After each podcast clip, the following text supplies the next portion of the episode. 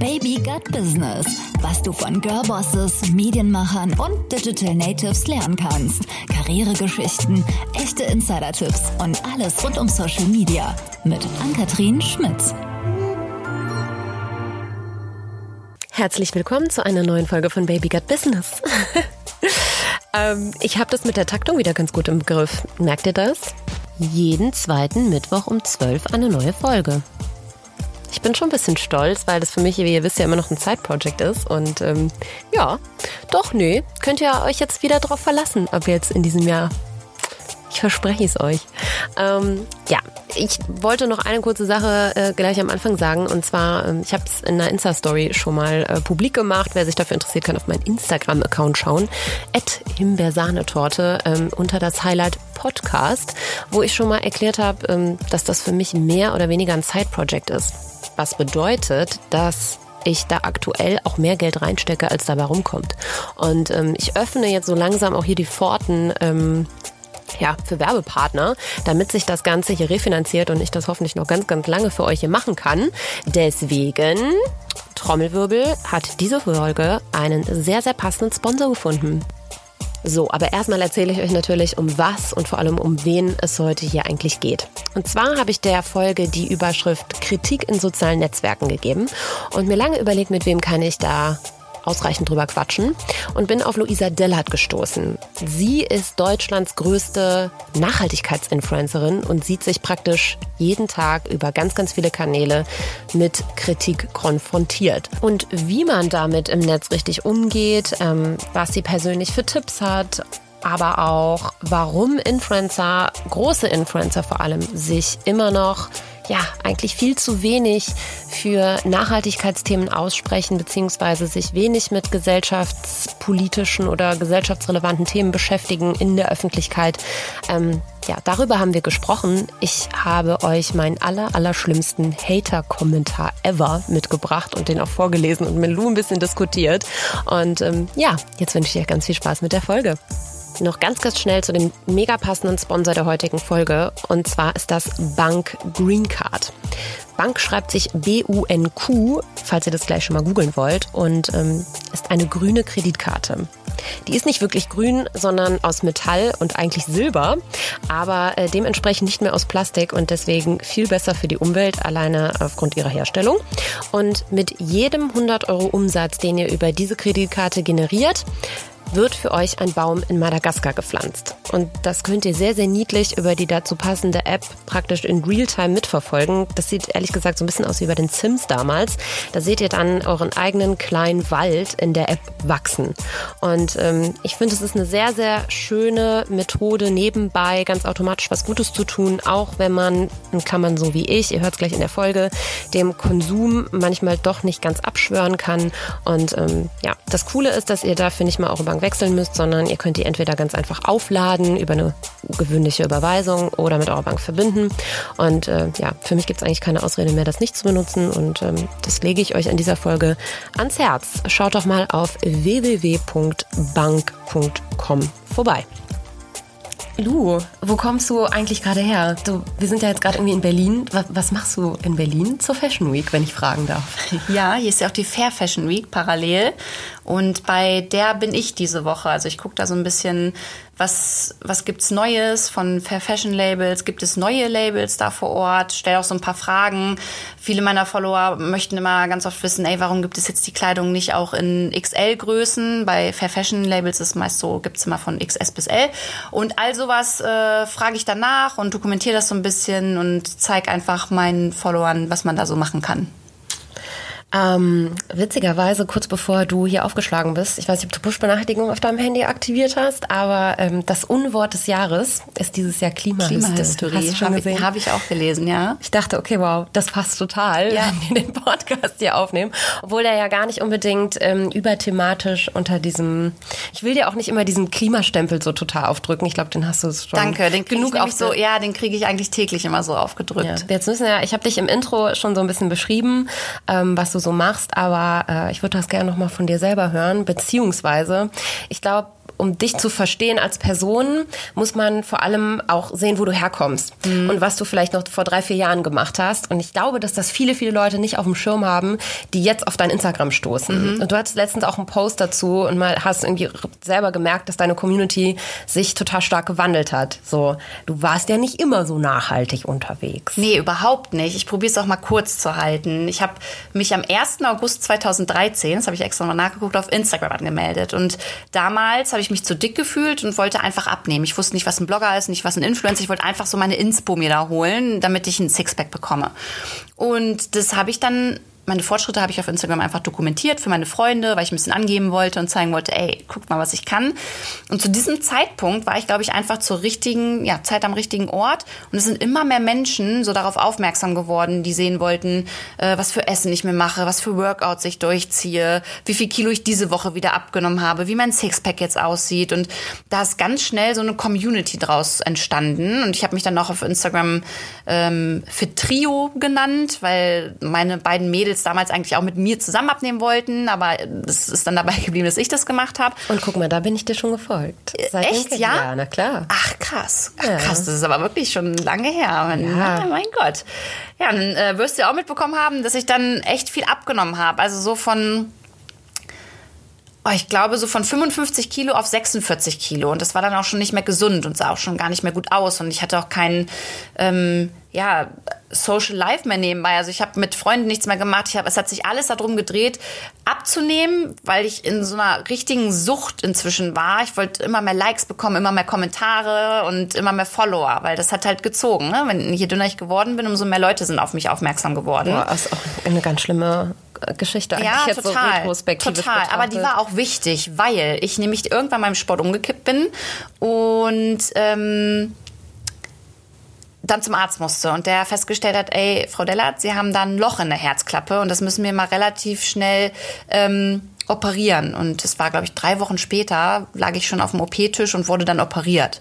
Und das war gut. Das war so der erste Wandel für mich privat. Und das ist das, wo Medien mich dann immer so in Schubladen stecken. Also erst war ich die Fitness-Influencerin und danach war ich so, ähm, so ein Selbstliebe-Guru. Aber durch die OP und alles ganz dramatisch und so. Genau, ne? aber mhm. ich musste mich einfach persönlich so mit mir selbst ein bisschen mehr beschäftigen und hinterfragen, ey, war es das jetzt wirklich wert, so dein ganzes Leben aufzugeben dafür, dass du halt irgendwie so im Ideal hinterher eiferst und habe halt angefangen, das ein bisschen gelassener zu sehen und auch zu nehmen und das auf Instagram gezeigt, auch mal so meine Zellulite gezeigt und gesagt, ey, mir ist es gar nicht mehr unangenehm, ich muss das nicht mehr retuschieren, das bin halt ich und wer mich jetzt von euch so sieht oder kennenlernt hier, das ist Lou und so bin ich und das haben ja, voll viele, besonders Frauen, halt ganz stark gefunden und konnten sich damit total identifizieren. Und das war schön zu sehen. Und das war so das erste Mal, dass ich gemerkt habe, okay, ich kann damit meiner Reichweite auch schon was Sinnvolleres machen, als wirklich Leute dazu zu animieren, abzunehmen und schlank zu werden. Ähm, und irgendwann war ich dann mal mit meinem Freund im Urlaub und da kam das Thema Nachhaltigkeit einfach dazu, weil ich so dieses typische Bloggerbild unter Wasser haben wollte. Er musste die Fotos mit der GoPro machen, tausende Fotos, ey. Das finde ich halt so interessant an dir als Person. Ich muss das jetzt nochmal ganz klar so sagen dass du nicht immer dieser Nachhaltigkeitsaktivist war. Nee, überhaupt Aktivist nicht. ist ja auch ein blödes Wort in dem Zusammenhang. Aber dass du, ähm, du, du kennst dein Business. Also du weißt auch, wie es auf der klassischen Influencer-Seite läuft oder gelaufen ist. Und das ist schon, das gibt der Sache eine extrem spannende Dynamik, finde ich. Voll, Anni. Ich bin ja auch im Jahr bestimmt 13, 14 Mal geflogen. Ja, auf jedem Event war ich, wenn irgendwo ein Schuh in Paris vorgestellt wurde oder ein Ironman in der Türkei. Ich war überall am Start. Ja, also ich, da ich war Nachhaltigkeit. Das Wort war überhaupt nicht in meinem, das war nicht in meinem Wortschatz so irgendwie vorhanden. Ja, und in diesem Urlaub ähm, war es dann so, dass auf diesem Bild voll viel Müll um mich herum schwamm und ich habe es probiert dann irgendwie mit Photoshop wegzushoppen, weil mich das geärgert hat und habe im ersten Moment gar nicht drüber nachgedacht wie kacke eigentlich, dass das Meer hier gar nicht so aussieht, wie es immer auf Instagram so beschrieben wird und gezeigt wird. Und das war so der erste Berührungspunkt mit dem Thema eigentlich, dass ich mich mit meinem Freund dann drüber unterhalten habe, hey, wie kommt der Müll da überhaupt rein und wie kriegt man den weg? Und seitdem habe ich mich privat mit dem Thema Nachhaltigkeit einfach viel mehr auseinandergesetzt. Witzig, die Geschichte kannte ich tatsächlich auch noch nicht. Nee. Aber okay. finde ich richtig schön. Cool. Ähm, dann hast du ja theoretisch eigentlich dreimal ähm, eine 180-Grad-Drehung auch mit deiner Community, die du ja ursprünglich mal aufgrund dieses nacheifernden Schönheitsideals und doch sehr oberflächlichen Themen irgendwie aufgebaut hast. Ähm, erst hin zu diesem Body Positivity-Thema so ein bisschen umstrukturiert ähm, und dann natürlich irgendwie auch ja schon relativ extrem jetzt in diese Nachhaltigkeitsschiene gedrückt. Ähm, trotzdem hast du für so einen Account und no offense, ne, ähm, sehr, sehr viele Follower tatsächlich aufbauen können über die letzten Jahre. Ähm, hast du, wie, wie, hast du das geschafft? Also wie bist du von, von diesen verschiedenen thematischen Ansätzen ähm, jetzt letztendlich da gelandet, wo du bist? Und hast du gemerkt, ey, da hat irgendwie auch so ein Change stattgefunden in dem Mindset der Leute, die mir ebenfalls vielleicht aufgrund dieser Oberflächlichkeiten gefolgt sind? Mhm. Ähm, konnte ich da vielleicht Leute bekehren oder so? Mhm. Also erstmal muss man sagen, Thema Fitness ist ja gar kein Problem, Follower zu bekommen. Ne? Also da sind die Leute, das ist einfach ein oberflächliches, dankbares Thema. Du machst schöne Bilder, die Leute liken, kommentieren, folgen dir, suchen Motivation. Motivation. Ich habe in der Anfangsphase auch mal Follower gekauft. Ich glaube so 2.000, 3.000 damals, weil ich es nicht abwarten konnte, größer zu werden, was total der Bullshit letztendlich war. Ähm, ich glaube, die hat inzwischen auch Instagram wieder aussortiert, bin ich mir ziemlich 100%. sicher. Ja. Ähm, dann das Thema Selbstliebe, da sind auch relativ viele, viele Follower dazugekommen. Beim Thema Nachhaltigkeit ist es aber so, also du sagst, ich habe viele Follower, ich, also natürlich, das ist auch eine gute Im Reichweite im Vergleich, ne? Aber das stagniert jetzt auch total bei dem Thema. Also es ist super schwierig mit dem Thema Politik und Nachhaltigkeit ähm, schnell neue Leser und Leserinnen irgendwie dazu zu bekommen. Das schönste Kompliment, das ich mal bekommen habe, war, ey Lu, du bist für mich wie eine digitale Schwester. Und äh, eine Schwester verlasse ich ja auch nicht, nur weil sie sich irgendwie ändert in ihrem Leben oder andere Interessen hat. Und so sehe ich das jetzt irgendwie so, so eine digitale Schwester und ich bin einfach Lou und wer Bock hat, so meinem Alltag irgendwie zu verfolgen und sich damit zu identifizieren und auseinanderzusetzen, der macht das. Aber ich habe auf jeden Fall gemerkt, dass ich ganz viele Leute, die seit dem Fitnessthema dabei sind, eigentlich so mit meinem Wandel mitgezogen haben, habe, die dann auch gemerkt haben irgendwann, boah, also Sport ist jetzt auch nicht alles so gut aussehen. Man darf dann auch mal so sein, wie man möchte und sich jetzt auch im Alltag mit dem Thema Nachhaltigkeit und auch Politik beschäftigen. So, die sagen halt, äh, es interessiert mich jetzt zwar nicht zu 100 Prozent, aber ich finde es super wichtig und da sind Ansätze dabei, die ich halt auch verfolge und das ist voll schön so zu sehen. Ja, finde ich auch mega schön. Die Frage brannte mir nämlich ehrlich gesagt schon lange auf der Seele. Die habe ich dir gerade extra bei unserem Kaffee davor nicht gestellt, damit du spontan antwortest. Aber ähm, das habe ich mich immer schon gefragt. Deswegen, es macht eigentlich deine Arbeit umso wertvoller, weil du vielleicht zwei bis 300.000 Leute mit dir gezogen hast, so influenced hast auf eine sehr, sehr positive Art und Weise, sich ähm, ja auch selber mehr zu lieben, ein bisschen. Finde ich schön. Äh, du hast schon gesagt, apropos Alltag, äh, ich glaube, dein Alltag ist, unterscheidet sich doch immer noch relativ stark von dem eines 9-to-5 arbeitenden Menschen. Ähm, du hast mittlerweile zwei Podcasts. Mhm. habe ich gesehen. Ja. Ähm, ein YouTube-Channel, natürlich dein Instagram-Account, den du auch redaktionell, der, der redaktionell viel von dir verlangt, glaube ich. Ähm, vier verschiedene Formate innerhalb von Instagram, die du irgendwie bedienst und wo du Inhalte aufbereitest. Ähm, ich weiß selber, wie viel Arbeit das ist. Ich mhm. habe einen Podcast und krieg's nicht immer gelevelt, den zur gleichen Zeit hochzuladen. Äh, wie schaffst du das? Also hast du mittlerweile irgendwie ein Team? Ähm, Gibt es irgendwelche Freelancer, die für dich arbeiten? Also wie organisierst und strukturierst du das? Mhm. Also bis Mitte 2019 habe ich komplett alles allein gemacht und habe dann aber gemerkt, dass ich super überfordert war. Und das hat sich so voll auf meine liebsten Menschen so ein bisschen ausgewirkt, dass ich diese Überforderung so voll an den ausgelassen habe und mit mir selbst voll unzufrieden war und mich ja selbst gar nicht mehr so lieben konnte und deswegen auch andere Menschen nicht mehr lieben konnte. Und das war so der Punkt für mich, an dem ich gesagt habe, okay, irgendwas muss passieren. Das Problem ist aber, wenn du das Thema Nachhaltigkeit und Politik bedienst, dass mir zumindest zu dem Zeitpunkt einfach die Kohle gefehlt hat, um halt ein Team um mich herum aufzubauen, weil ich möchte ja ein Team haben, das ich dann auch fair bezahlen kann und das konnte ich einfach nicht, weil in dem Bereich halt einfach nicht die großen Kooperationen im Moment stattfinden, äh, wie vielleicht im Beauty- oder Fitnessbereich. Was paradox ist, weil das muss ich ja jetzt mal aus Influencer-Vermarkter-Sicht ganz klar einmal so laut sagen. Ähm, du hast, glaube ich, 380.000 Follower, mhm. roundabout. Ähm, von denen könntest du sehr gut leben, wenn du sie kommerzial äh, oder kommerziell ausschlachten würdest. Genau, ausschlachten, mal, ausschlachten ne? ist das richtige Wort. Ja, aber das will ich ja nicht. Das ist ja so das Ding. Das muss man, aber deswegen sage ich es nochmal ganz explizit. Also du könntest das schon, du hast dich aber bewusst gegen den kommerziellen und für den, den, den nachhaltigen oder den, ähm, ja, ja, will sie den gut oder schlecht, ich will das nicht immer bewerten, weil ich nee, finde... ist auch doof, weil es hat ja auch jeder seine Berechtigung auf Instagram. Ne? Total. Ne? Und wir müssen auch noch mal festhalten, ich habe damals im Fitnessbereich da habe ich es ja ausgeschlachtet. Ja, also ich weiß ja, ich kenne ja die andere Seite. Ich habe da einen Arsch viel Geld mit verdient und habe das ja alles dann in meinen Online-Shop so reingesteckt. Ähm, von daher weiß ich, dass ich damit Geld verdienen kann, aber es, es kommen einfach jeden Tag so viele Kooperationen inzwischen rein, die ich absage, auch von also große Namen. Wir haben vorhin ja auch drüber über einige schon gesprochen. Ähm, wo ich dann einfach sage, nee, das passt nicht. Das passt auch nicht zum Thema Nachhaltigkeit und auch nicht zu dem, was ich vertreten möchte. Und da möchte ich irgendwie dann auch so ein bisschen Unternehmen manchmal probieren zu belehren oder denen zu zeigen, ihr könnt nicht mit allen Influencern alles machen und äh, wenn ihr irgendwie sinnvoll was starten wollt, dann müsst ihr vielleicht auch eure Philosophie so ein bisschen ändern. Mhm. Ja, aber es ist doch toll, dass du da so einen gewissen Druck ausüben kannst. Jetzt habe ich dich aber gerade äh, dummerweise unterbrochen. Hast Wo du ein Team?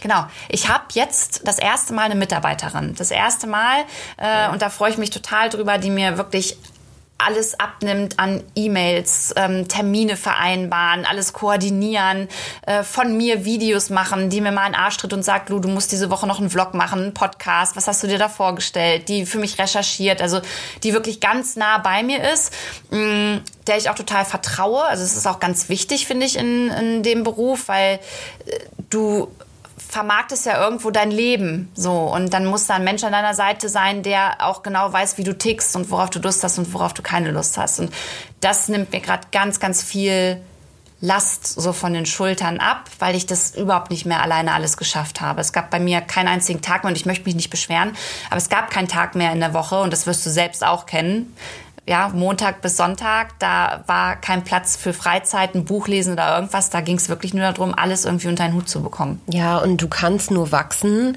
wenn du anfängst zu delegieren und irgendwie Arbeit abzugeben. Abgeben. Ja, ja, voll. Nur dann kann, glaube ich, Wachstum stattfinden. Total. Und das habe ich auch so ein bisschen gelernt, auch viel übrigens so durch dich. Also ich verfolge dich auch schon so lange. Ich bin ein kleines äh, Fangirl. Ähm, das ist, ja, das ist super wichtig. Und deswegen ist das so, die 2020 Lu, die gibt jetzt mal Arbeit ab und vertraut so ein bisschen darauf, dass man auch Hilfe annehmen muss und äh, dann auch annehmen darf. Und dann schaut man, was daraus so sich entwickelt. Ich helfe dir immer gerne ja. übrigens. Also Schick mir gerne weiter Sprachnachrichten. ähm, Stichwort Influencer. Würdest du dich selber als Influencer bezeichnen? Und wenn ja, wie geht's dir mit diesem Wort? Auch eine sehr gute und spannende Frage.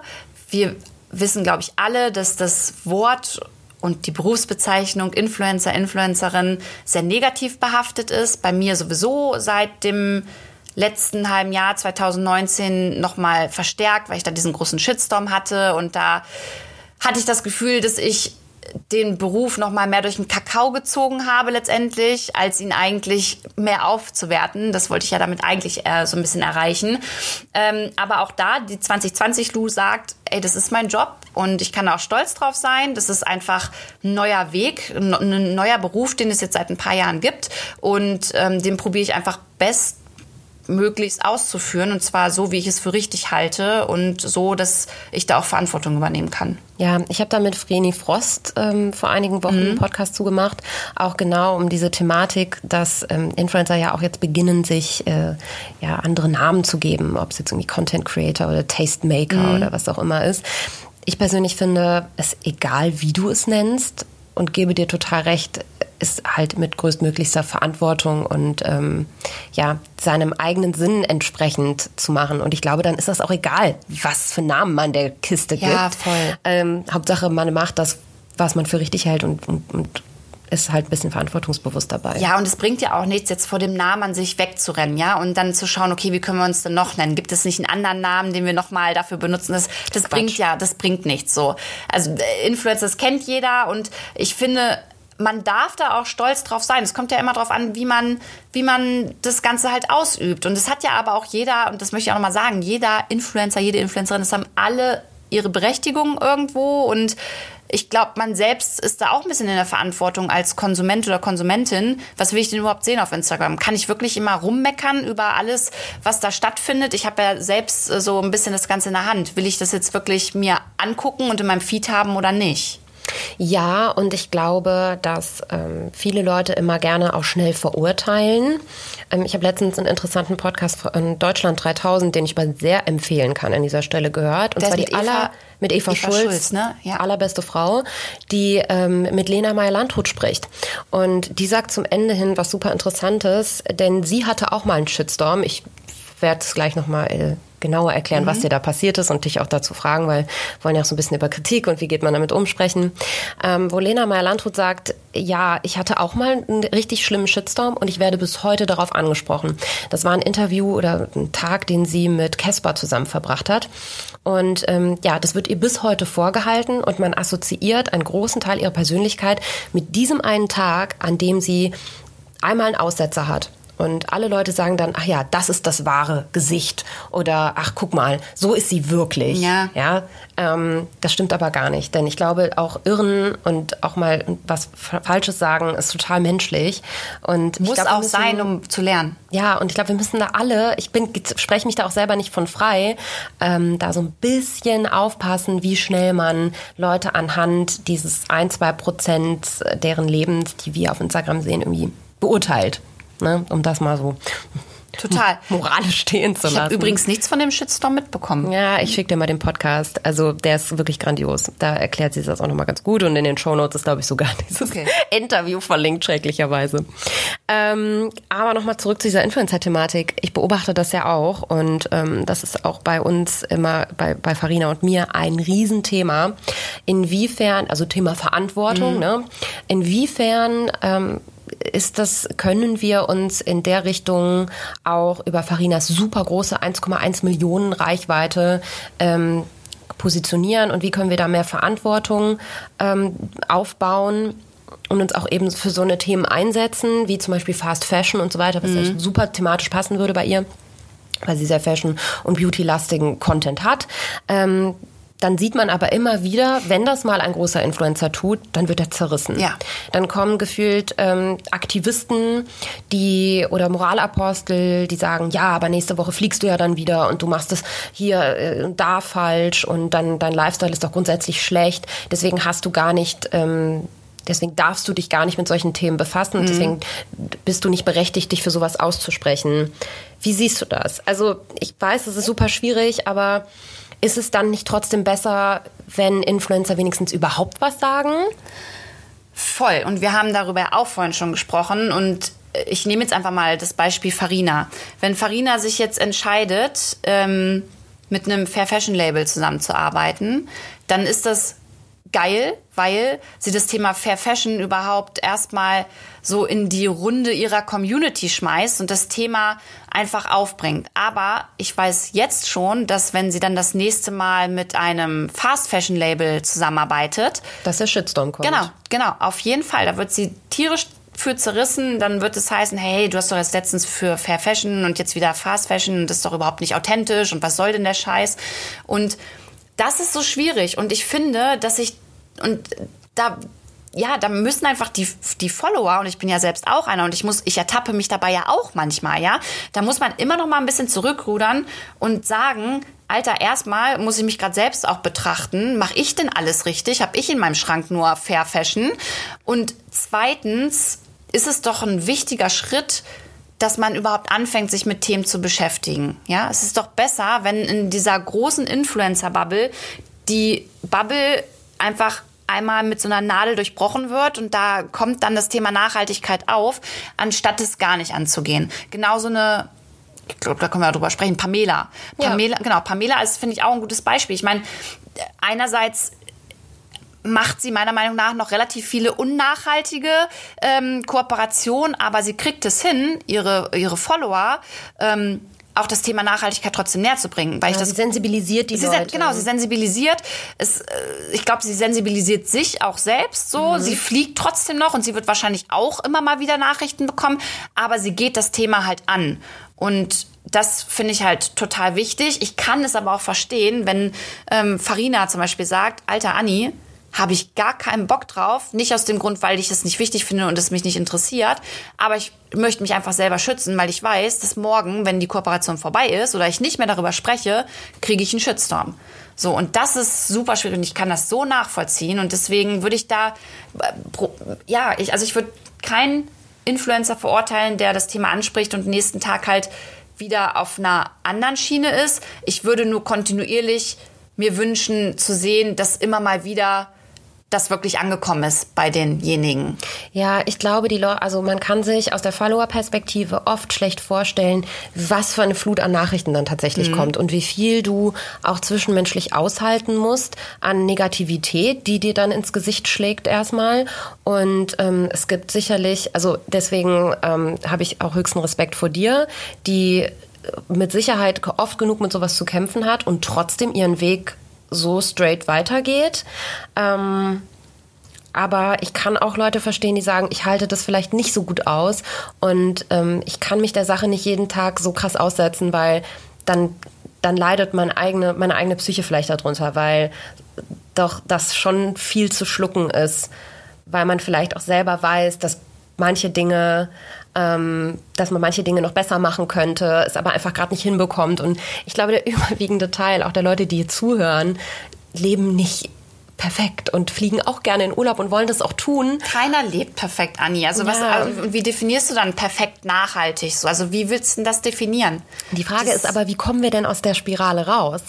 Eigentlich muss man ja dann schon irgendwie sagen, im Zweifel müssen, muss man diesen, diesen, diese Negativität dann vielleicht mal aushalten, um ja das große Ganze irgendwie, das Thema Nachhaltigkeit oder Klimawandel damit zu ja, auf den Plan zu bringen, beziehungsweise ähm, die Gegenbewegung zu unterstützen. Also meine beste Freundin, also ich hatte ja auch so voll das Tief, äh, jetzt auch zum Ende des Jahres 2019 und auch die Monate davor. Und deswegen komme ich auch immer auf die 2020 Lu zu sprechen. Die hat nämlich gesagt, Lu, 2020 scheißt du einfach mal jetzt wirklich drauf, was andere fremde Menschen über dich sagen. Und ich finde, du hast vorhin so ein Zitat gebracht, das war mega einleuchtend. Ähm, das ist so ein, so ein blöder Kalenderspruch, eigentlich auf Englisch. Ähm, es geht ungefähr so äh, sinngemäß, ähm, nimm keine Kritik von Leuten an, von denen du nicht auch Ratschläge annehmen würdest. Und ich glaube, wenn man sich das immer wieder ähm, Mantra-mäßig so ein mhm. bisschen ähm, einbläut, dann, dann hilft das. Fand ich ganz schön und ich glaube, das muss man sich immer noch mal mehr verinnerlichen. Ähm, ich habe dir auch erzählt, dass ich, ich war super verunsichert das letzte Jahr. Ich habe mir Kritik nur noch zu Herzen genommen und habe auch, ich habe gezielt danach gesucht, was Menschen an mir zu kritisieren haben. Nicht nur auf der Plattform Instagram. Es gibt ja extra Lästerforen. Da wird wirklich über bestimmte Influencer und auch über mich gelästert. Und ich habe mir das monatelang immer reingezogen. Es war wie so eine Sucht. Ich habe geguckt, was schreiben die über mich und wie kann ich jetzt in meiner nächsten Story handeln, damit nicht mehr über mich geschrieben wird. Das war immer so eine Challenge irgendwie. Ich wollte immer den beweisen, dass ich besser bin. Und das war eigentlich so ein Scheiß und das hat mich so runtergezogen und so fertig gemacht, dass ich mir selbst dann irgendwann verboten habe, danach zu suchen, nach der, nach der, dieser Kritik, die Menschen mir gegenüber äußern und die manchmal auch keine Kritik mehr ist, sondern einfach nur noch böse und gemeine Sachen. Ähm, das habe ich mir verboten, danach zu suchen. Sehr gut und ließe das nicht durch. Nee. Also ich kann den Rat nur immer wieder jedem ja. Influencer geben, der mich auch darauf anspricht. Off-Topic. Ähm, eine Sache, die mich aus deiner, äh, wo mich deine Meinung mal extrem interessieren würde, so eine kleine Markteinschätzung. Ich habe letztens einen ganz interessanten Artikel gelesen, der prognostiziert hat, dass ähm, wahrscheinlich der Luxusgütermarkt, ja, sprich Gucci, Prada und mhm. tralala, das, was gerade über Influencer noch sehr propagiert wird, äh, in den nächsten zehn Jahren praktisch eine Art gesellschaftlichen Wandel hervorruft, der das Ganze aufgrund der immer näher rückenden Klimathematik irgendwie ja so ein bisschen in Verruf bringt. Und dass sich dieses Flight-Shaming, über das wir ja auch schon mal so ein bisschen mhm. gesprochen haben, beziehungsweise auch äh, diesen kompletten Lifestyle äh, über mit Überkonsum und Hauls und äh, möglichst viel Klamotten kaufen und so weiter, ähm, eben auch auf diesen Luxusgütermarkt so ein bisschen niederschlagen wird, im Sinne von, dass Leute mit Markenklamotten vielleicht in Zukunft nicht mehr ähm, ja, als die, ähm, als das Nonplusultra der Gesellschaft gelten, sondern dass da auch geschämt wird, ja, dass das verurteilt wird, dass man einfach zweieinhalbtausend Euro für eine Handtasche ausgibt, die man ja doch an anderer Stelle vielleicht für den Planeten irgendwie hätte besser investieren können. Ähm, glaubst du, dass sich da irgendwie diese Schere vielleicht, so eine Art Schere bildet, weil ich sehe das ja auch immer. Und dann habe ich noch einen Podcast gehört mit äh, Philipp von OMR, von Armed Angels. Ich weiß nicht, ob du ah, mit denen den arbeitest. ich letztens auch gehört, den Podcast, die Podcast-Folge. Ja, Armed Angels, muss man kurz Anmerkung der Redaktion sagen, ist ein nachhaltiges Fashion-Label Genau. tatsächlich, die mittlerweile 40 Millionen Euro Umsatz machen im Ja. Jahr, was eine Hausnummer ist. Und er hat gesagt, ganz interessant, ähm, da ist so eine Art Schizophrenie gerade auch in dieser Gen Z, äh, also in den Leuten, die ganz, ganz, die ganz, ganz junge Zielgruppe. Da sind die einen, die auf die Straße gehen, Schule schwänzen, um für Fridays for Future zu demonstrieren, und die anderen, die irgendwie, weiß ich nicht, Hip-Hop-Stars aus den USA folgen und eine möglichst große Sneakersammlung haben wollen, zum Beispiel, oder halt eben in meinem Bereich ähm, großen Influencern eine Louis Vuitton-Tasche oder sowas nachkaufen. Ähm, ist da, ist, sind die irgendwie schizophren? Also was ist das für eine Art von, ich, das ist für mich paradox ein bisschen auch.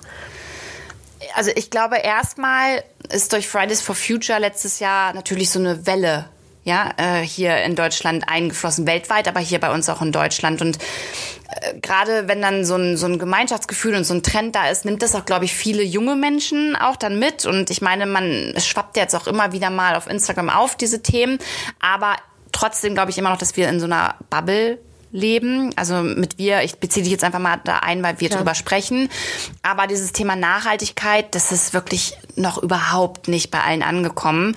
Und ich glaube schon, dass Influencer in Zukunft immer mehr damit zu kämpfen haben, dass vereinzelt Follower oder ähm, Teile der Community mal darauf aufmerksam machen werden, muss es denn jetzt schon wieder eine Louis Vuitton-Tasche sein oder muss es jetzt der nächste Flug sein? Ich glaube aber nicht, dass das sich auf eine ganze Community, zum Beispiel einer Farina, übertragen lässt. Also das, das wird, glaube ich, nie der Fall sein. Ich glaube aber schon, dass da ein Change stattfinden wird und dass in Zukunft Unternehmen auch vermehrt auf das Thema Nachhaltigkeit eingehen werden. Und da wird sich dann zeigen, auch bei welchen Influencer macht das Sinn und bei welchen macht es keinen Sinn, weil die wirklich von einer Louis Vuitton-Tasche bis, ich weiß halt nicht, wie die ganzen Marken heißen, ne?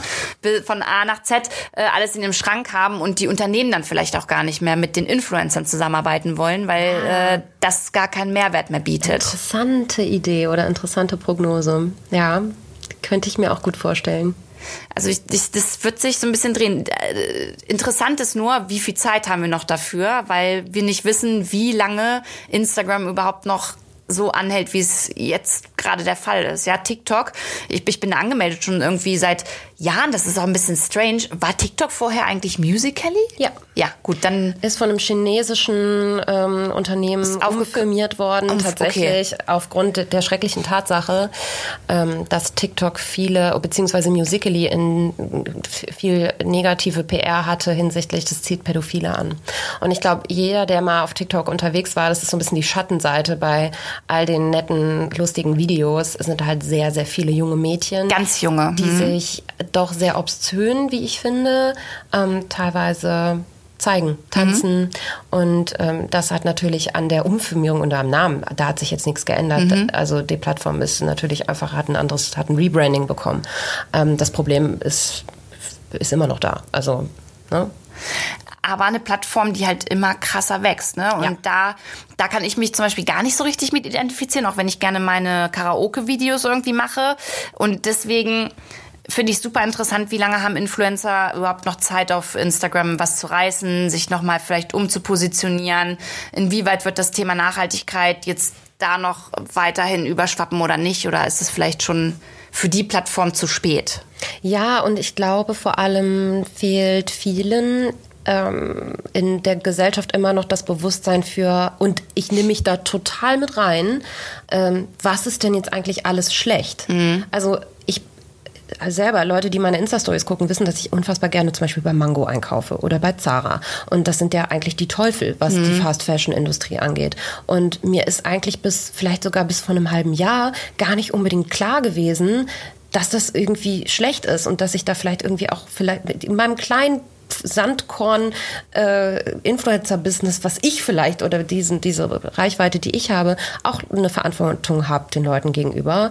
Und auch das mittlerweile irgendwie schon so ein bisschen überdenke. Andererseits mir das halt echt wehtut, weil ich gerne beim Mango einkaufe und ich mag die Klamotten und ich kaufe mir halt keine Designer-Sachen oder so. Ich mag das halt so, wie es gerade, ich mag diesen Fast-Fashion-Markt eigentlich sehr gerne, weil der eben Trends von, von großen Marken, die ich mir nicht leisten kann, irgendwie überträgt ja, ich habe da auch für mich noch nicht so 100 Prozent, also wirklich, let's be honest, noch nicht den Weg gefunden, den ich gehen will. Aber es hört sich ja auch so ein bisschen, dann setzt es sich ja aber auch manchmal ein bisschen unter Druck dann wahrscheinlich, oder? So dieses mhm. Zwiegespaltene, hey, ich möchte bei Mango einkaufen, aber eigentlich weiß ich, ist, das ist ja. jetzt nicht, ja, und so geht es ja allen. Und ich glaube, der Mittelweg, den man finden muss, und ich war jetzt letztens in Portugal und habe mir mal angeschaut, wie Fair Fashion produziert wird und habe danach auch einen Podcast aufgenommen und da ging es dann auch um die, äh, um die Frage, kaufe ich jetzt nur noch Fair Fashion?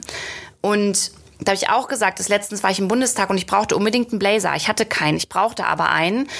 Und den habe ich einfach nicht auf die Schnelle in einem Fair Fashion Store bekommen und auch nicht in einem Second Hand, da hätte ich keine Zeit mehr für gehabt und online war auch zu spät. Also musste ich zu Zara gehen, so und habe mir diesen Blazer gekauft.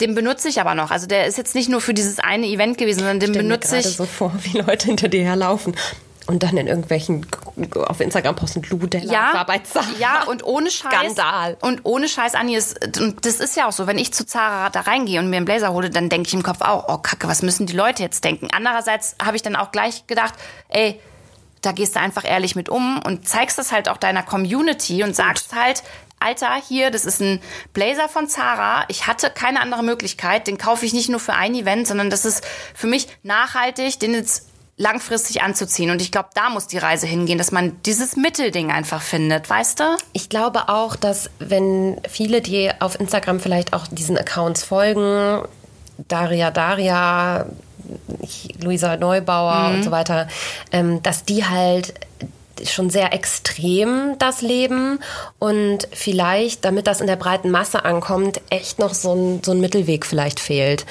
der sich aber schwer etablieren kann, aufgrund der Tatsachen, die wir hier gerade schon die letzten 20 mhm. Minuten erläutert haben, weil es eben doch immer wieder zu negativer Kritik kommt, die viele Leute einfach nicht aushalten können, weil niemand will den ganzen Tag irgendwie beschimpft werden und nee. in seiner Sache kritisiert werden, kann man total nachvollziehen, aber vielleicht äh, motiviert das ja auch jetzt ein paar Leute, die das hören, im kleinen Kreis irgendwie da mal drüber zu sprechen. Also bei mir rückt es auch immer weiter auf den Plan. Ja, und drüber sprechen ist halt der wichtigste Schritt einfach. Ja. Ähm, jetzt haben wir schon ganz viel über deinen Shitstorm gesprochen. Du hast es immer wieder angedeutet. Mhm. Ich habe überlegt, ob ich dich nochmal drauf ansprechen ja, soll. Aber ich habe da gar kein Problem mit. Ähm, wir haben das, also ich glaube schon, dass es auch wichtig ist für deine persönliche Entwicklung oder wichtig mhm. war. Mhm Willst du es erzählen, noch mal ganz kurz? Nee, ich erzähle Na, erzähl du es mal. Ich höre ja, gerne okay. noch mal zu. Scheiße. Ähm, also Lou hat relativ in der Insta-Story über Instagram ähm, einen relativ ausführlichen, ich, ich nenne es jetzt mal Spendenaufruf, wobei ich finde, dass Spenden nicht das richtige Wort ist. Finanzielle Unterstützung. Ja, wie so eine, Go, so eine GoFundMe-Kampagne, mhm. sage ich jetzt mal. Eine Art von Crowdfunding über Instagram, aber privat organisiert, über PayPal und so weiter, ähm, ins Leben gerufen, weil sie eben ja aufgrund, ähm, nicht aufgrund mangelnder Reichweite eben, was ich ja schon mal, du hättest, könntest die auch monetarisieren, sodass du gut davon leben könntest, sondern sich eben für den anderen Weg entschieden hat und ähm, halt wenig Werbekunden hat, die ja, so adäquat bezahlen, dass du deine Arbeit für die Gesellschaft, die sehr wertvoll ist, so weiterführen könntest, wie du gerne möchtest. Also es mangelt dir einfach an Geld. Ähm, ja, und hast halt die Community dazu aufgefordert und gesagt, hey, ähm, wenn euch meine Inhalte gefallen, dann könnt ihr mir eine Summe überweisen, die ihr für richtig haltet, glaube ich. Es war ja kein festgelegter Preis. Nee, überhaupt so, nicht, gar nicht. Sondern einfach nicht. so, ey, was ist dir mein Gratis-Content, den du hier jeden Tag konsumierst, wert? Ähm, das darfst du mir irgendwie per PayPal schicken, damit ich meine Arbeit für dich so weiterführen kann. Genau. Und dann ist das medial ganz schnell irgendwie in was Negatives äh, abgerutscht äh, und du wurdest der Spendeneinsammlung über deine Community irgendwie bezichtigt. Das war auch irgendwie immer so ein bisschen diese dieses Wording hat mich gestört und ich habe mal so ein paar Schlagzeilen mhm. gescreenshottet. Ja, ich habe einfach mal gespannt. gegoogelt mhm. ähm, Luisa Dellert Spenden und dann kommen wirklich von Stern über Fokus und weiß ich nicht was. Du warst wirklich in jedem klassischen Medium, die haben das, alle klassischen Medien haben das aufgegriffen und ähm, dich teilweise so, also es gab ein paar positive Berichte, aber auch viele, die dich anfangs erstmal zerrissen haben, bis du dich dann nochmal irgendwie dazu geäußert ja. hast. Ähm, von, weiß ich nicht, Luisa Della hat kassiert Shitstorm nach Spendenaufruf, Luisa bittet um Spenden, wo ist die Nächstenliebe, halt auch total aus dem Kontext gerissen, darum ging's ja gar nicht. Ja. Ähm, Inter, ja, gut, das ist jetzt relativ neutral. Ähm, Luisa Dellert im Interview nach ihrem Crowdfunding-Shitstorm beim Stern. Ähm, Influencerin bittet Follower um Spenden, erntet dafür Shitstorm. Und jetzt ist sie sogar offline, kam dann von, weiß ich nicht, Brigitte.de. Ja. Also es ist absurd. Es ist überall durchgegangen, Anni. Ich wurde auch... Ähm Pro7, RTL, Sat1, Radiosender, es haben mich ja wirklich alle nach der Veröffentlichung und als es durch die Medien ging, angerufen, ob ich da ein Statement zu abgebe. Aber ich habe das nur noch an meine Mädels abgegeben, dass sie alles absagen. Also ich habe da nirgendwo zugesagt. Ich habe mich so richtig versteckt dann einfach. Ich wollte gerade sagen, weil das ist jetzt die Frage, die sich mir natürlich, wie, wie gehst du damit um? Wie bist du im Auge des besagten Shitsturms ähm, damit umgegangen? Was hast du gemacht? Ja, also ich würde gerne noch mal eine Sache detailliert dazu sagen. Letztendlich habe ich das gemacht, weil die Arbeit in der Politik, ja, wenn ich Interviews führe in der Politik und Politik probiere ähm, verständlich runterzubrechen oder auch im Nachhaltigkeitsbereich Interviews führe, das wird mir nicht bezahlt und das ist auch fein. Aber diese Zugfahrten dahin, ähm, die die Kameramänner oder Frauen, die mit waren, ja, das das Schneiden davon, das habe ich alles am Anfang selbst bezahlt und ich konnte es dann einfach nicht mehr, beziehungsweise hätte ich es weitermachen können, aber dann hätte ich kein Geld mehr zum Leben gehabt, so, also meine Miete zu bezahlen. Deswegen habe ich das gemacht und ähm, ja, das war ja über Nacht. Also ich habe morgens eine Nachricht von meiner besten Freundin gekriegt, die gesagt hat, Lu, ich weiß nicht, ob du es wirklich willst, aber jetzt ist der richtige Zeitpunkt, einmal kurz zu gucken, was da gerade abgeht. Und die, ja, es war halt alles voll. Mein Vater wurde in meinem Dorf drauf angesprochen, meine ganze Familie. Also es war, es ging wirklich bis so in das privateste Stückchen Luisa Dellert, was es so gab. Und ich konnte damit ganz schlecht umgehen. Ich habe bitterlich geweint. Ich habe das gar nicht verstehen können. Ich wollte nichts Böses. Ich wollte mit dem Geld nicht einen Urlaub finanzieren oder jetzt damit abhauen. Ich wollte mir einfach eine Bahncard damit holen. Ja, dass ich zum Beispiel zu allen Terminen mit der Karte halt dann irgendwie mit der Bahn fahren kann und dann dementsprechend ähm, ja, dann da einfach Geld einspare. So, und ich muss das ja auch, äh, kann das ja auch mal ganz offen so sagen. Ähm, da sind wir halt schnell in der Schiene gratis Content ähm, konsumieren, der werbefrei ist, funktioniert irgendwann nicht mehr. Mhm. So, und das ist ja auch ein äh, Problem, vor dem stehst nicht nur du, vor, ste vor dem stehen alle großen Medienhäuser, die ihre journalistischen Inhalte am Ende des Tages für uns alle mhm. überwiegend gratis zur Verfügung stellen und ähm, sich ganz, ganz schwer tun, da irgendwo eine Paid Wall einzubauen. Und ähm, wie willst du das machen? wenn die Leute halt, dein, deine Community ist gewöhnt sind, schnelllebig wie Instagram und die Social-Media-Welt nun mal ist, ähm, ja, solche Informationen von dir hübsch aufbereitet zur Verfügung gestellt zu bekommen. Und auch dieser Podcast hier. Ähm, wenn da keine Werbung vorliegt, dann habe ich daran nichts verdient. Ja, und, und du bietest so einen Mehrwert, ne, um das nochmal ja, aber mir fällt auch immer wieder auf, dass viele einfach auch nicht wissen, das ist viel Unwissenheit an der Stelle, mhm. nicht wissen, wie werden Inhalte monetarisiert. Ich kriege ganz oft die Frage, ja, aber de, de, dein Podcast läuft doch so gut und du verdienst doch da an äh, Hears oder Klicks über Spotify. Nein, Leute, mhm. man verdient nichts über Spotify. Dieses Ding hier ist komplett Non-Profit aktuell. Solange da kein Werbekunde vorher kommt und ich euch diese Ad einspreche, habe ich daran nichts verdient, sondern ich habe draufgezahlt, mhm. eben auch, um dich hier in Berlin zu treffen. Äh, bin ich auch mit der Bahn hingefahren, ja. mit dem Taxi und so weiter und muss hier auch essen. Und also ich glaube, viele können sich einfach den Rattenschwanz an, an ähm, an, an Dingen, die da noch on top kommen, finanziell nicht vorstellen. Und deswegen bist du ungerecht behandelt worden, meines Erachtens. Viele sagen dann aber auch oder haben bei mir gesagt und würden vielleicht jetzt auch von meinen Followern bei dir sagen, ja, dann mach's halt nicht mehr. So, weißt du, wenn du davon nicht, dann ist es halt kein Job, wenn du da nichts verdienen kannst. Und das finde ich, das finde ich so schade, weil es ist eine Leidenschaft und es ist was Gutes und es ist ein Job, der sich einfach noch mehr etablieren muss irgendwie und man muss den richtigen Weg finden, wie man mit Werbung und dem Content halt richtig umgeht. Hier in Deutschland ich halt mit dem Thema Influencerin und Spenden so äh, einsammeln, das, damit war ich Vorreiterin und ich glaube, das hat einfach viele gestört. Und lass das jetzt mal ein Jahr erstmal so, lass mal ein Jahr vergehen, mehr machen das und auch du müsstest mal meiner Meinung nach überlegen, hey, holst du dir da nicht doch mal ein, zwei Werbepartner dazu vor deinem, vor deinem Podcast, was super legitim wäre, um halt das aufzufangen, was du eigentlich damit eigentlich alles ausgibst. Ja, ich tue mich ein bisschen schwer damit immer mal wieder, weil für mich ist das halt ein journalistisches Format mhm. am Ende. Ich bin ja gelernte Journalistin und ähm, mag, dass es werbefrei ist, dass es unabhängig ist. Ja. Es wäre auch immer noch unabhängig, wenn ein Werbepartner da wäre, aber ähm, ja, wird mit Sicherheit in Zukunft kommen. Ähm, war auch schon mal, äh, hab, ich habe schon mal einen Testlauf gestartet, aber Anyways, äh, Gegenfrage an die Leute, die dich fragen, ja, dann mach's doch nicht mehr, wenn du davon nicht leben kannst. Wer soll es denn sonst machen? Wer soll denn sonst junge Zielgruppen äh, diesen Themen näher bringen, mhm. da wo sie wirklich unterwegs sind? Also die Tagesschau erreicht diese Zielgruppe nicht mehr. Deswegen ist es so wichtig, dass es Leute wie dich gibt, die diese Inhalte, die aus der Zielgruppe kommen und für die Zielgruppe Inhalte machen, sodass sie auch angeschaut werden. Ja, das macht ein bisschen ähm, Funk macht das zum Beispiel sehr gut mit diversen Formaten, eben Deutschland 1000 mhm. Mädelsabende und so weiter. Also gibt es ganz tolle Accounts. Aber ähm, du bist ja selber ein, ein autarkes wirtschaftliches Unternehmen, ja, und du hast die volle Berechtigung zu sagen, ich sehe das als meine Aufgabe und ich sehe das als gesellschaftlich relevant, dass ich diese tue.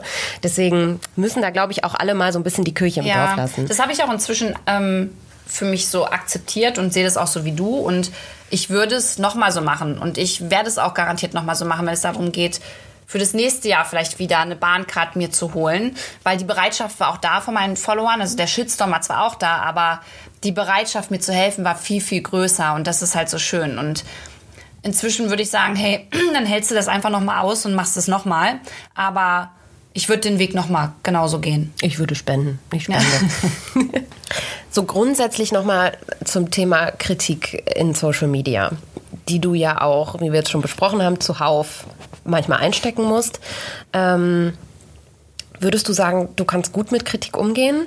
Also ich weiß, dass du auch manchmal dann in den Diskurs gehst mit mhm. deinen Followern und da immer in der Vergangenheit doch auch noch relativ intensiv drauf eingegangen bist.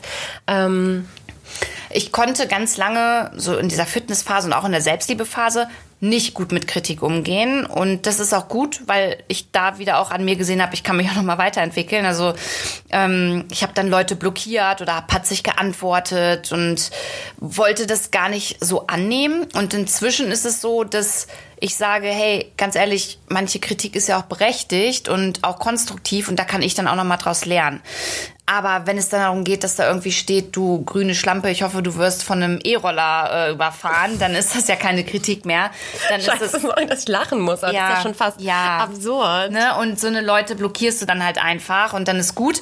Aber für konstruktive Kritik bin ich zum Teil auch super dankbar, weil ich einfach dazugelernt habe. Bestes Beispiel, ich habe aber ganz viele Follower darauf hingewiesen, Luisa, fang doch mal an, so ein bisschen zu gendern, weil das ist, das heißt, äh, Arzt und Ärztin oder Politiker und Politikerin. Und am Anfang war ich davon super genervt und habe mir auch immer gedacht, ey, lasst mich damit in Ruhe, lasst mich mein Ding machen. Aber dann habe ich mich mal damit beschäftigt, was eigentlich so der Hintergrund davon ist. Mhm. Und das war gut. Das war gut, dass mir die Leute das gesagt haben und das probiere ich jetzt so voll in meinen Alltag, äh, Alltag einfließen zu lassen.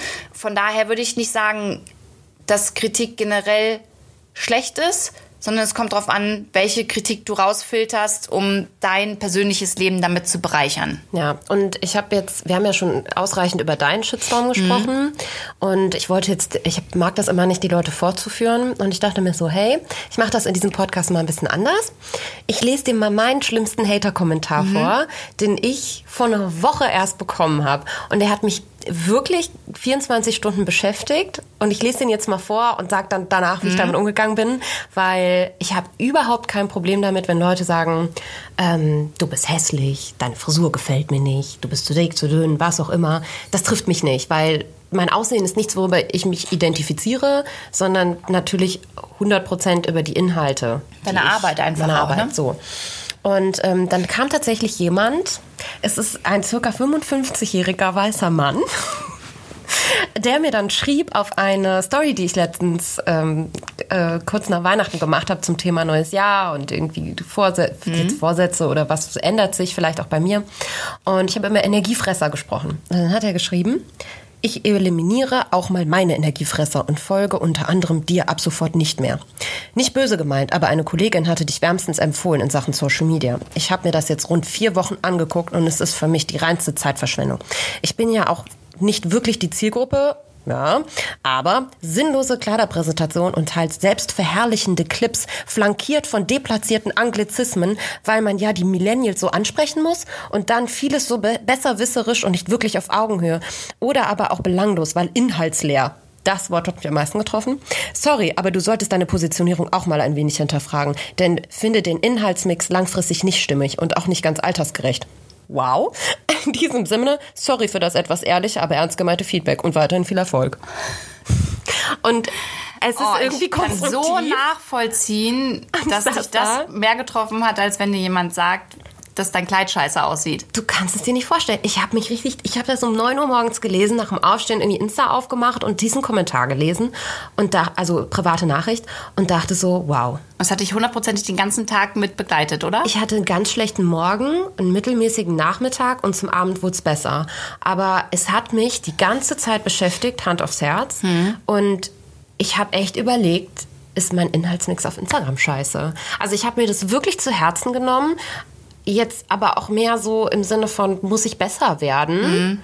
Ähm, und dann habe ich es zu Ende gedacht und dann dachte ich, nein. Gut, nein, sehr Anni, gut. Denn eigentlich will ich auch nicht diese glatte Person sein, die äh, kein Wein mehr trinken darf in der Öffentlichkeit oder ähm, den Leuten auf Nachfrage hin nicht erzählen darf, wo, wo sie ihre Klamotten kauft. Das ist ja total affig. Ähm, hab ihn dann mal, ich meine, ich mache das nicht selber, aber ähm, habe ihn dann vorsichtig in, nach dem Kommentar auch nochmal darauf hingewiesen, dass die Kleiderpräsentation von Influencern ähm, sich Affiliate Marketing nennt und das ein relativ großer Baustein ihrer Karriere ist, im Zweifel, weil sie da prozentual mit dran verdienen. Aber hey, egal, war dann auch irgendwie der Dropser dann gelutscht. Ähm, und ich dachte mir so, weißt du, was ich jetzt mache? Ich poste jetzt mal 24 Stunden extra alberne Off-Topic-Inhalte, die inhaltsleer, Zitat sind, ähm, damit mir dann alle Leute entfolgen, die es irgendwie affig finden, wenn ich mal einen Gesichtsfilter benutze oder so auf Instagram. Das mache ich nie. Und ähm, habe extra alberne Sachen gemacht und gedacht, so jetzt erst recht. Und wer jetzt irgendwie noch dabei ist, der versteht mich. Und jetzt mittlerweile ist auch, also Wenn es dir damit auch besser gut. geht, ist ja super. Es war dann auch gut, Ja. aber ähm, ich muss ehrlich zugeben, weil wir heute über Kritik sprechen, ja, auch mich hat es getroffen und ich habe drüber nachgedacht. Und ich kann jetzt sagen, Anni, das ist, das ist eine Meinung von wie viele Leute hast du auf deinem Account? Sonst auch nur die besten, tollsten Nachrichten. Ja, aber diese eine Nachricht, ich ka- kann dich so fühlen, aber man muss sich immer noch mal vor Augen halten, es darf ja auch unterschiedliche Meinungen geben. Total. Und es wird immer mitteilungsbedürftige Menschen geben, die sagen, ich entfolge dir jetzt, weil ich, äh, keine Ahnung, vielleicht meinte er es ja auch wirklich. Du bist mein Energiefresser. Ja, im Nachhinein wollte er dir vielleicht wirklich noch was Gutes mit auf den Weg geben, weiß man nicht. Aber ah, bei sowas sage ich jetzt auch, 2020 Lou, vielleicht auch 2020 Anni, ey, sich das durchlesen, kurz mal filtern, war da jetzt irgendwas dabei, was ich konstruktiv mit in meinen, in meinen Alltag, in meinen Berufsalltag mit äh, reinpacken kann und wenn nicht, dann hab deine Meinung und verschwinde und alles ist gut. So, weißt du, ich glaube, man muss immer noch mal, da waren jetzt über 80.000 Menschen, die es gut fanden, dass du denen gesagt hast, wo dein Oberteil herkommt und der eine halt nicht. Ja, gut, so ist es. Ja, nein, ich glaube, das ist auch ein großer Teil meiner Persönlichkeit am Ende, den ich, ähm, wenn man authentisch sein möchte, auch nicht verstecken Hm. kann und sollte. Ne? Sehr persönlicher Talk jetzt. Aber ich fand das mal ganz, damit die voll Leute auch mal sehen, interessant, ich ja. krieg das auch. Ja. Und ähm, auch an mir geht das nicht immer 100% spurlos vorbei. Nee, und auch besonders dann, wie du schon sagst, wenn es halt um die Arbeit geht. Weißt du, in, du steckst da halt viel Herz rein, viel Leidenschaft, so. ich stelle das kostenlos allen zur Verfügung. Genau, und Ja, dann ja. wird das halt so kritisiert und oh, das, ich kann das so nachvollziehen. Das Ja. kotzt dann einfach an. Naja, ähm, ein anderes Thema, was mich noch interessiert. Ähm, du bist ja jetzt ähm, evolutioniert von der Fitness-Influencerin zum Body Positivity bis hin zur Nachhaltigkeit und jetzt bürdest du dir auch noch die Politik auf. Was hat dich politisiert und wie kam es dazu? tatsächlich das Thema Nachhaltigkeit, weil wenn du dich damit beschäftigst, auch mit dem Thema Plastik, dann kommst du nicht dran vorbei, auch mal zu schauen, gibt es da irgendwelche politischen Maßnahmen oder Rahmenbedingungen, die vielleicht nicht so gut laufen und es deswegen einfach so viel Müll, der produziert wird da. Und ähm, da habe ich angefangen, einfach mal so ein bisschen zu recherchieren. Und dann gab es irgendwann mal eine Folge mit Anne Will und da war Christian Lindner. Und da ging es um den Emissionshandel. Und irgendwie äh, war mir da irgendwas nicht so plausibel und ich habe dann unter seinem Bild geschrieben, ja, Herr Lindner, ich verstehe das jetzt aber nicht so, also auf Instagram. Und ganz viele Follower von mir haben das dann supportet und auch kommentiert. Und dann nächsten Tag hatte ich halt eine Einladung in den Bundestag. Willst du nicht mal mit Christian Lindner sprechen? Wow. So, Luisa Della hat natürlich gar keine Ahnung von Politik, überhaupt nicht. Man muss dazu sagen, ich habe immer mehr GZSZ als die Tagesschau geguckt und auch im Unterricht nie aufgepasst. Ich wusste nicht, was ein Überhangmandat ist, was der Unterschied zwischen einer Partei und einer Fraktion ist. Wusste ich alles nicht und wurde dann dann eingeladen. Und habe dann auch in einem Gespräch gemerkt, okay, du hast gar keine Ahnung von Politik, aber du probierst es halt trotzdem mal zu fragen, damit du es irgendwie verstehst. Und ja, so hat es angefangen, dass ich da reingerutscht bin und dass ich da voll Blut geleckt habe. Also ich wollte immer mehr verstehen, ich wollte eine Herausforderung, ich wollte gucken, können Politiker oder Politikerinnen ähm, mir das vielleicht so erklären, dass ich es auch verstehe und auch meine Follower. Und ja, habe dann irgendwie gemerkt, dass da mir noch ganz viel an Wissen fehlt und dass viele Follower von mir genau das aber schön fanden, weil sie Angst hätten, diese Fragen zu stellen, weil sie sich dafür schämen. Und ich schäme mich schon mal generell für überhaupt nichts. Wenn ich eine Frage habe und was nicht verstehe, dann frage ich das halt. Und in der Politik ist es, glaube ich, mal ganz erfrischend, da jemanden zu haben, der da reingeht und sagt, Leute, nicht in eurer Sprache, bitte in meiner, sonst verstehe ich es nicht. Und ansonsten gewinnt ihr auch nicht mein Vertrauen. Ja, kann ich nur so unterschreiben. So, und äh, ja, so bin gut. ich da irgendwie halt reingerutscht und habe da halt voll Bock drauf und da noch mehr zu lernen und ähm, da einfach dabei zu sein, Zusammenhänge zu verstehen. Nächstes Jahr sind ähm, Bundestagswahlen. Ich äh, will das alles so aufarbeiten, dass ich es verstehe und dann meinen Leuten einfach verständlich weitergeben kann. So, das wäre nämlich auch so mein Traum. Ich möchte nicht Influencerin bleiben. Ich wäre super gern später mal Moderatorin oder Reporterin. So, weiß ich nicht so. Bei oder Politikerin? Nee. Nee. Ist es keine Option für dich in der Partei? Bist du in der Partei? Ich bin nicht in einer Partei, weil ich glaube, dass ich damit halt voll viele junge Leute, die sich erst mit dem Thema beschäftigen wollen, halt voll beeinflussen würde. Wenn ich sage, ich bin jetzt bei der SPD oder bei den Grünen, dann würden die sich vielleicht gar nicht mehr damit auseinandersetzen, sondern sofort die SPD oder die Grünen wählen, weil ich eben in der Partei bin. Und deswegen habe ich gesagt, möchte ich da neutral bleiben, weil ich auch selbst für mich noch nicht die Partei gefunden habe, mit der ich zu 100% d'accord gehe. Ich glaube, die gibt es aber auch nicht. Da müsste ich selbst eine gründen. Witzigerweise bin ich mit einem Fuß irgendwie auch immer so ein bisschen nah an der Politik mittlerweile. Ist der Tatsache geschuldet, dass ich mich damals in der Ke Werbekennzeichnungsdebatte mhm. so eigeninitiativ engagiert habe und dann irgendwann im Bundesjustizministerium saß und ähm, da vor den ganzen ähm, älteren Damen und Herren saß und gewisse Thesen vertreten habe. Ähm, unter anderem gefordert habe, dass, ähm, weil ich eben selbst, selber schon in Köln vom Landgericht saß und ähm, über uns ein Urteil gefällt wurde, was ich nicht gerecht fand. Und ich bis heute meine Hand dafür ins Feuer lege, dass das daran gelegen hat, dass die Person einfach eventuell zu alt war und nicht unbedingt verstanden hat, wie mhm. wir Geld verdienen und wie auch irgendwie nicht, was ganz wichtig ist in dem Zusammenhang und habe dann eben damals jetzt im, äh, 2018 im Bundesjustizministerium gefordert, dass es doch angemessen wäre, wenn ich mal einen Social Media Workshop für Richter und Richterinnen in Deutschland machen würde, damit die Urteile einfach gerechter gefällt werden. So, ich will da gar nicht aktiv eingreifen, sondern ich will durch den Bildungsweg mhm. einer älteren Zielgruppe ähm, versuchen, dass Influencer, Persönlichkeiten des öffentlichen Internetlebens, alle Menschen, die irgendwie in, Inhalte im Internet hochladen, am Ende sind das ja nicht nur Influencer, ähm, gerechter im Streitfall behandelt werden. Mega. Und da haben die mich ausgelacht. Ich das weiß das noch Frage ganz gewesen. genau. Hat es noch nicht so gefruchtet? Die haben mich ausgelacht Ende 2018 und ich stehe auch in sehr engen Kontakt mit den Landesmedienanstalten und so weiter und auch da engagiere ich mich viel, wenn es denn gefordert wird. Und vorgestern oder so habe ich eine Mail bekommen.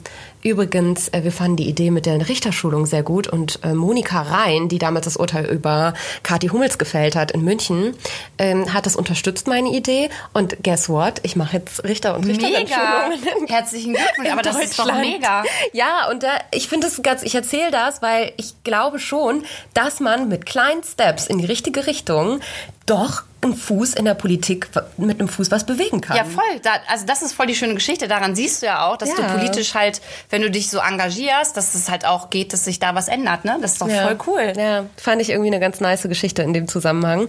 Ähm, eine Sache, die ich immer oft gefragt werde, zu der ich auch noch nicht so 100 pro ähm, weiß, wie ich manchmal darauf antworten mhm. soll wie kann es denn die Politik parteiunabhängig erstmal schaffen, dass sich, ähm, dass diese Politikverdrossenheit in jungen Zielgruppen sich wieder ändert, beziehungsweise dass Leute sich einfach wieder anfangen, besser zu informieren oder sich überhaupt mit dem Thema auseinandersetzen. Also erstmal. Müssen die alle jetzt Influencer werden? So à la Philipp Amthor? Ich weiß gar nicht, wie Kevin Kühnert ist auf Insta, dem folge ich gar nicht unbedingt. Aber die haben es ja schon so ein bisschen verstanden, wie es geht. Dann ist ein, ein, ein Philipp Amthor mal mit, mit einer Diana zu Löwen unterwegs und ich habe gehört, ein Christian Lindner auch mit einer Luisa Dellert, keine Ahnung. Ja. Aber wie kann das, wie geht das? Also erstmal, klar, steigen jetzt gerade so äh, Politiker und Politikerinnen auf diesen Zug auf und probieren so die Reichweite von Influencern zu nutzen. Also es ist inzwischen schon so, dass ich eher in die Politik eingeladen werde, als dass ich anfrage, ob wir ein Interview äh, machen können. Das ist ziemlich cool. Andererseits kann es nicht sein, dass äh, politisch sich jetzt dann nur ähm, darauf ausgerichtet wird, jetzt auch Influencer äh, zu werden oder auf Social Media auf jeden Fall aufzutauchen. Ich glaube, dass, da braucht es einfach noch mehr. Ich glaube, es braucht erstmal junge Leute aus unserer Generation, die Bock haben, in die Politik zu gehen, die da einfach nochmal einen ganz anderen Vibe mitbringen und ähm, eine ganz andere Einstellung auch zum Leben haben, die da wirklich was verändern möchten. Weil, sind wir mal ehrlich, viele, die jetzt gerade da im Bundestag sitzen, sind auch schon alt. Die ähm, haben einfach nur noch Bock, ihren Posten zu behalten, aber vielleicht nicht wirklich da etwas zu verändern weil sie Angst haben, dann vielleicht auch nicht mehr im Bundestag zu sitzen. Und ich glaube, das Thema Vertrauen und Nahbarkeit ist ganz wichtig. Also wie viele Politiker und Politikerinnen kennen wir, die Scheiße gebaut haben und dann nicht dazu stehen? Also jetzt aktuell mit Andy Scheuer zum Beispiel. Ähm, wenn der einfach mal dann sagen würde, ah, ich habe da echt Scheiße gebaut, das war echt Kacke, das ist menschlich und das passiert auch in der Politik, aber ich probiere da jetzt mit euch ganz transparent ranzugehen und da probieren wir das jetzt nochmal irgendwie gerade zu biegen. Es geht ja hier auch um eure, eure Steuergelder.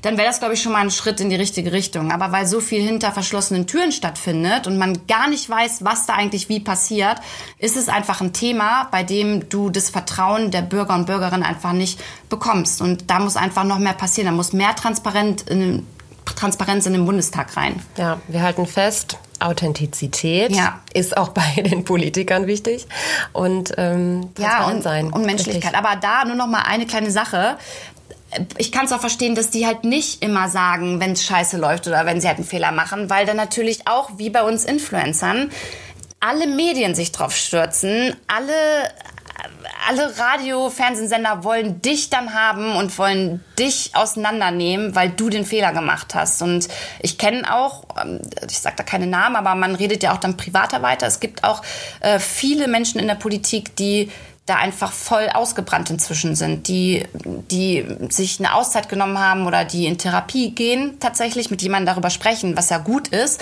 Aber das Thema kann dich halt auch voll belasten, wie jeder andere Beruf auch. Deswegen. Wie die Influencers ja, auch mittlerweile genau, ja. durch diverse Social Media Pausen und so weiter irgendwie voll. mal, mal ähm, benötigen. Und auch da ist einfach wieder das Thema, wie geht man mit Kritik um und was ist mit dem erhobenen Zeigefinger? Zeigt man den auf alle Menschen oder lässt man es vielleicht mal bei sich zu Hause und guckt, ob man selbst was anders machen kann?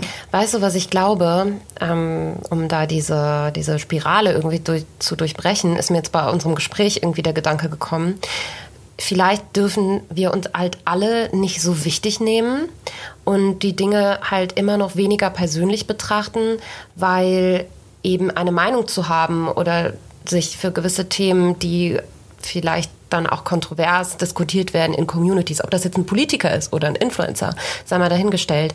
Aber dass man sich selber als Einzelperson zurücknimmt, weniger wichtig erachtet und für dieses große Ganze ein mhm. steht und sagt, ja, okay, dann muss ich das jetzt mal aushalten, dass ich Gegenwind bekomme und dann muss ich das aushalten, dass alle Medien mit mir sprechen wollen und mich zerreißen wollen. Aber A, wachse ich persönlich im Zweifel da dran ja, eben. Und, und B, zahlt das einfach auf ein größeres Ganzes ein, was viel wichtiger ist, als ich persönlich als kleine Ann-Kathrin Schmitz oder wer auch immer dann ja, das ist das eigentlich halt schön so formuliert muss. tatsächlich. Ja, das soll, sollten sich vielleicht alle mal so ein bisschen so zu Herzen nehmen und darüber nachdenken, aber auch da, da ist es natürlich nicht einfach. Jeder geht wieder anders mit Kritik um und manche sind zerbrechlicher, manche nicht.